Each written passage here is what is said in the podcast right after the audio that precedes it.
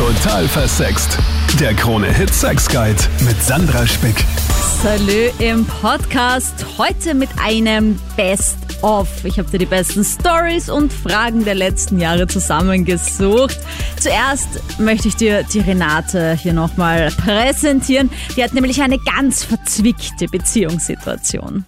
Ich habe im Sommer mh, einen Mann kennengelernt, der mich ja unbedingt äh, haben wollte in dem Sinn und auf meine Frage, ob er verheiratet ist oder Kinder hat oder eine Freundin hat, hat er gesagt, nein, nein, er ist Single. Und das geht jetzt schon seit fast drei Monaten. Und ich bin leider draufgekommen, dass er eine zehn Jahre dauernde Beziehung hat, die noch nicht zu Ende ist. Und am Wochenende kommt immer diese Frau zu ihm und am Wochenende hat er immer zufällig für mich keine Zeit. Und jetzt ist die Frage, ich habe es ihm auch schon angedeutet, dass ich das weiß. Äh, und er hat gesagt, nein, nein. Und dann hat er irgendwann gesagt, ja, die kommt noch her, aber es ist ihm eigentlich gar nicht mehr recht und er will nur mich. Wie lange ich mir das jetzt noch anschauen soll, ich bin zwar recht großzügig, aber irgendwie denke ich mir, vielleicht verliere ich da an Wert, wenn ich mir das zu lang anschaue. In welcher Situation bist du selbst? Also bist du noch eher so, dass du sagst, ich möchte selber noch mal Kinder haben, ich möchte mich schon, äh, ich möchte auch heiraten und mich längerfristig binden oder bist du Nein, ich auch würde mich schon längerfristig binden auch. Ich würde aber auch äh, eine lockere Beziehung, aber mit Vertrauen, ja, Mhm. auch tolerieren, weil er ist im Schichtdienst und arbeitet am Flughafen und äh, da kann ich auch Rücksicht nehmen drauf und ich finde das eh super, das passt auch zu meinem Lebensrhythmus. Aber was mich halt stört, ist, dass ich da zu gutmütig bin vielleicht und mir das Mhm. zu lang anschaue und er sich dann denkt, na, die, die hat ja eigentlich einen Vogel, weil keine normale Ja. Frau schaut sich das länger an. Renate, ich meine, weil du von Großzügigkeit sprichst und so, ja, und sagst, du willst eh was, du kannst auch was Lockeres vorstellen, aber gerade dieses Vertrauen ist ja dann gerade bei so einer offenen Beziehung voll wichtig und wenn er das immer noch leugnet, ja, obwohl du das weißt, dass er eine andere hat, da frage ich mich halt so, warum leugnet er es dann immer noch? Was, was, was, was bringt das? Also, Vielleicht Angst, weil er, er hat vielleicht Angst vor mir, weil ich habe ihm halt erzählt, ich habe ein recht aufregendes Leben gehabt und er hat halt sein normales Leben. Ob ich nicht irgendwann ihm vielleicht sage, du bist mir vielleicht zu langweilig oder so, dabei suche ich eigentlich eh was Bodenständiges jetzt. aha. gut, Ja. Monika, jetzt die Frage von Renate, wie lange soll sie sich das noch anschauen? Ja, ich wollte mich da gerade schon zwischenschalten, weil ich habe da ein Stichwort von dir bekommen, Renate, nämlich du hast gesagt, äh, Selbstwert, ja, so irgendwie in die Richtung. Genau, ja. Wie lange du das deinem Selbstwert antun kannst und dann hast du aber irgendwie gesagt, was soll er über mich denken oder was wird er über mich denken, wenn ich mir das so lange gefallen lasse? Und da würde ich schon mal die Handbremse ziehen und sagen, äh, mach eine Kehrtwendung und schau auf dich. Was er denkt, ist in dem Fall nicht so wichtig, sondern was du empfindest, ist wichtig. Nimm dich selber wieder wahr und ernst und orientier dich nicht an seinem Tun und Handeln. Und offensichtlich ist er ja nicht einmal so viel, dass er mit offenen Karten spielt. Weil es ist ja was Ja. anderes, wirklich vereinbarterweise einvernehmlich eine offene Beziehung zu haben, ja. Man kann das ja bereden, aber offensichtlich hat er das ja verabsäumt bis jetzt und du spekulierst da herum, beziehungsweise hast auch schon Beweise gefunden.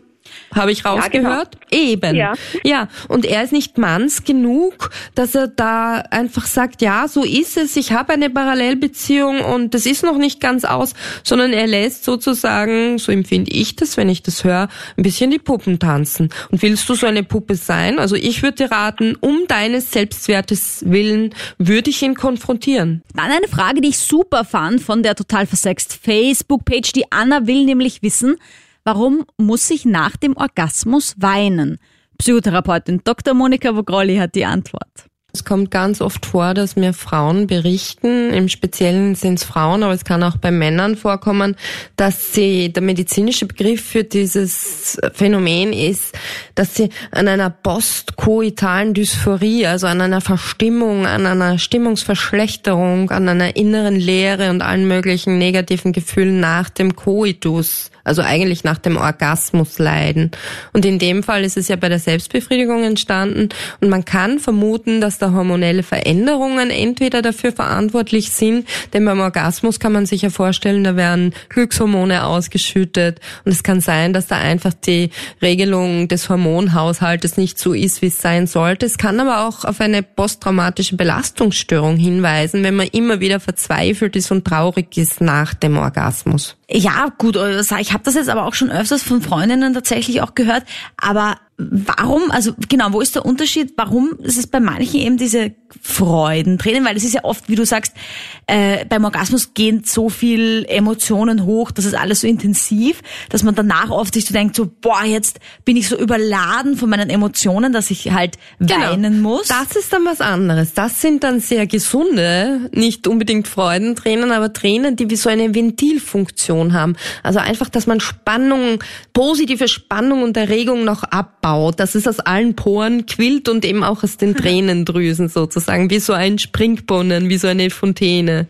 Danke, Monika. Der Frank struggles. Seine Frau und er können keine Kinder bekommen, wünschen sich aber welche. Und was hat sie jetzt gemacht?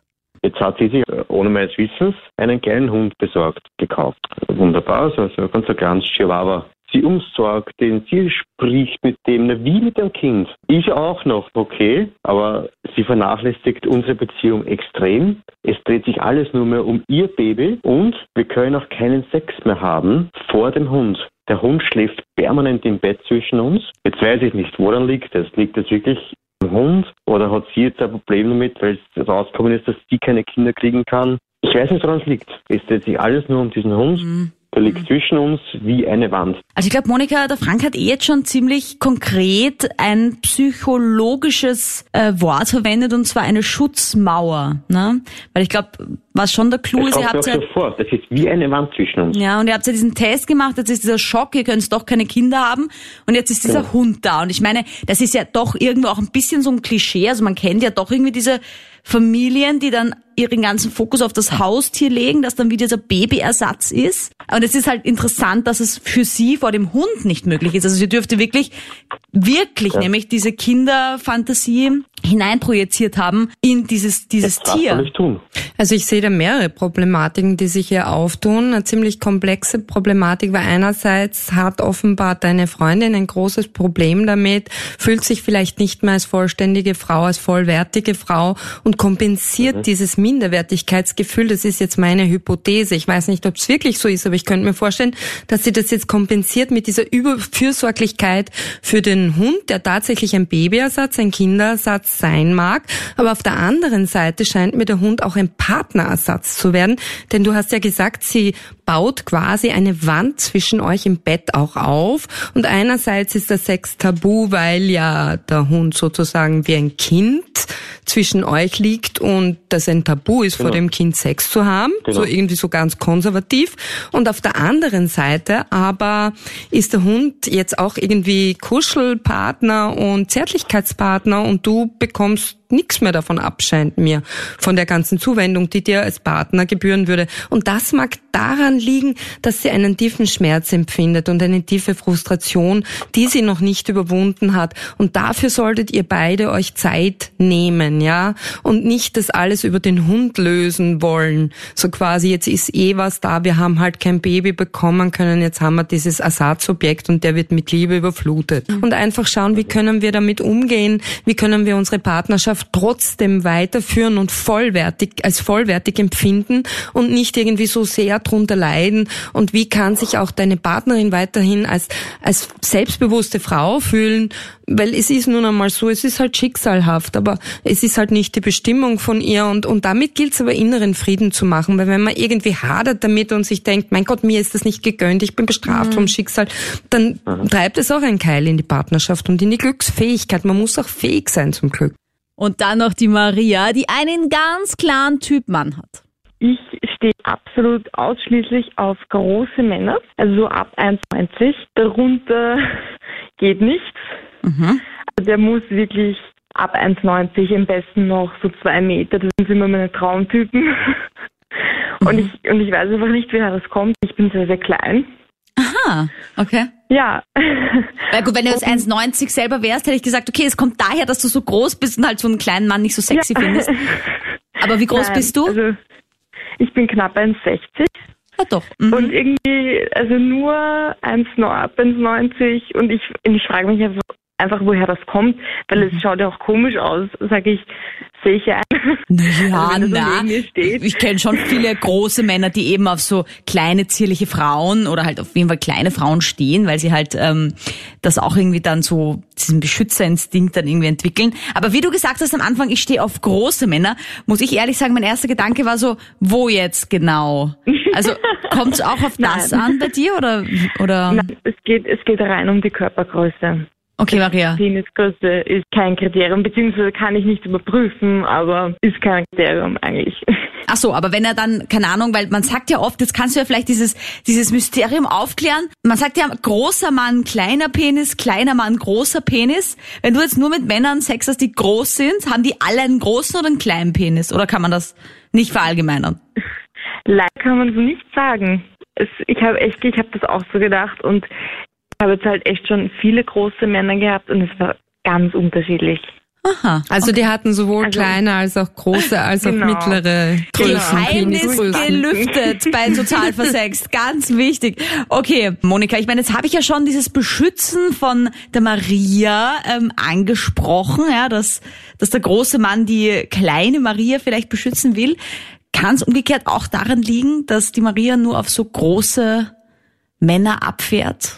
Oder woher kann das kommen? Also es kann schon auch ein bisschen so eine Fixierung auf was Äußerliches sein, denn du hast ja dann einen ziemlich konkreten und engeren Fokus bei der Auswahl deines Partners.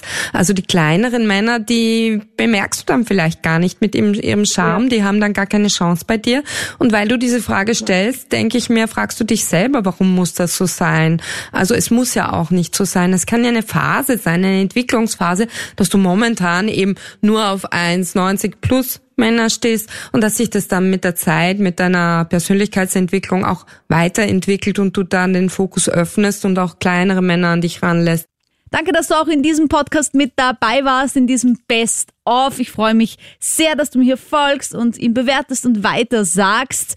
Hast du eine Idee für nächste Woche zum Beispiel, was hier Showthema, Podcastthema sein soll, über was wir diskutieren, wo du mir deine Meinung sagst, zu welchem Thema? Schick's mir gerne auf Instagram, Sandra Spick heiße ich da, oder per Mail findest du in der Infobox von diesem Podcast. Bis nächste Woche. Total versext. Der Krone-Hit Sex Guide.